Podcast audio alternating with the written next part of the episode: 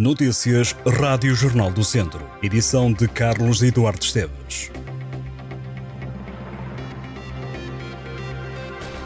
Um homem de 76 anos foi detido em Vila Nova de Paiva por posse ilegal de arma. O homem estava a ser investigado por suspeitas de furto de alfaias agrícolas.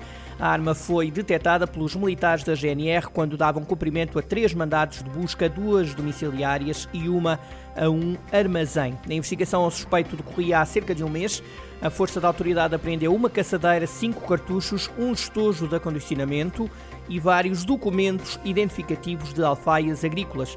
A GNR lembra que, de acordo com a lei, quem tiver uma arma não registada ou manifestada, no caso de ser obrigatório registar, incorre num crime de posse ilegal de arma. O PSD de Tondela exige obras urgentes na estrada regional 230 que liga Tondela e Carregal do Sal. Os sociais-democratas apresentaram uma moção na Assembleia Municipal de Tondela que foi aprovada por unanimidade. O social-democrata Carlos Amaral lembra que a estrada é estrutural para Tondela e os conselhos limítrofes tem um intenso tráfego e tem sido palco de vários acidentes, alguns deles fatais.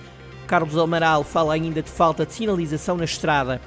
Já o socialista Rui Santos defende que a moção já vem tarde e lembra que já houve diligências feitas pelo presidente da União de Freguesias de Moraes e de Vila Nova da Rainha e também pelo presidente da autarquia vizinha de Carregal do Sal. O assunto mereceu também uma resposta da Presidente da Câmara, a social-democrata Carla Antunes Borges. Carla Antunes Borges frisou que a Estrada Regional 230 já era uma preocupação do Executivo Camarário anterior.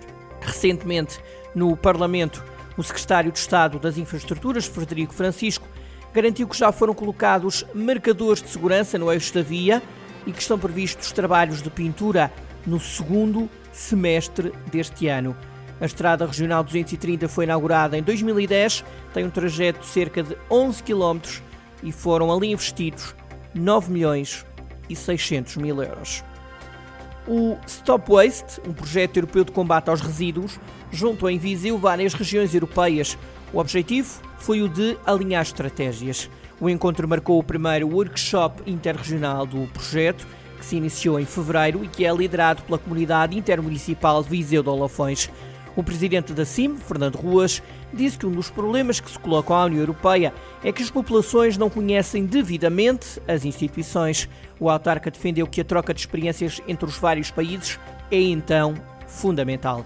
Já Nuno Martinho, o secretário executivo da CIM, destacou a audácia da comunidade intermunicipal em liderar um projeto como este de combate aos resíduos, com um orçamento superior a 1 milhão de euros e com duração de 36 meses.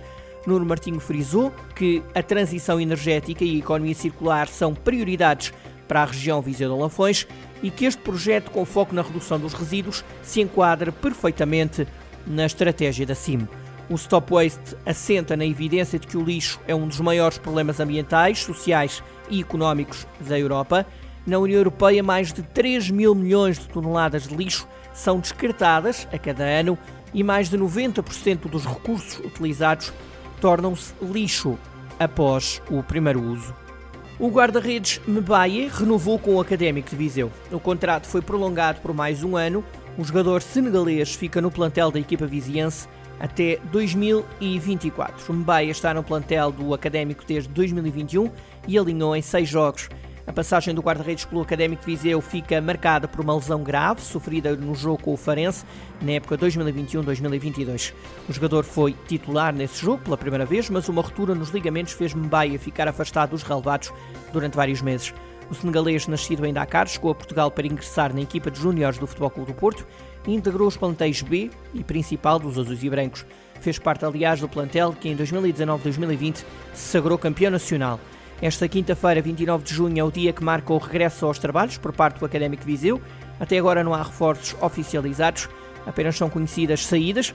Abandonaram o plantel dos vizienses Janota, Mesquita, Capela, Vitor Bruno, Touro, Ramírez, Máximo, Ícaro e Paná. O Académico Viseu vai seguir para um estágio na Alemanha, vai preparar o primeiro jogo oficial da época, será no fim de semana de 22 de julho e diz respeito à primeira ronda da Taça da Liga. O nome do adversário será conhecido na próxima segunda-feira, 3 de julho. A ARC Sport lidera o Campeonato de Portugal de Rallys. A dupla Miguel Correia e Jorge Carvalho, da equipa da Guiar da Beira, está em primeiro lugar com 20 pontos de vantagem para o segundo classificado. E é com o foco em manter a liderança que a dupla vai avançar para o Rally de Castelo Branco. Seguem-se quatro provas de asfalto e Miguel Correia assegura que a dupla chegou a esta fase muito motivada. Desta vez não estará presente Paulo Neto, o carro do piloto sofreu danos depois de um acidente a terminar o Rally de Lisboa. O responsável da RC Sport, Augusto Ramiro, assegura que a equipa de Guiar da Beira confia totalmente no trabalho de Miguel Correia. Nesta altura, o Campeonato de Portugal de Rallys é liderado por Miguel Correia, com 82 pontos, mais 20 do que o segundo classificado. Os pilotos vão acelerar no Rally de Castelo Branco, que conta com 11 especiais de classificação e vai estar na estrada entre sexta-feira e sábado.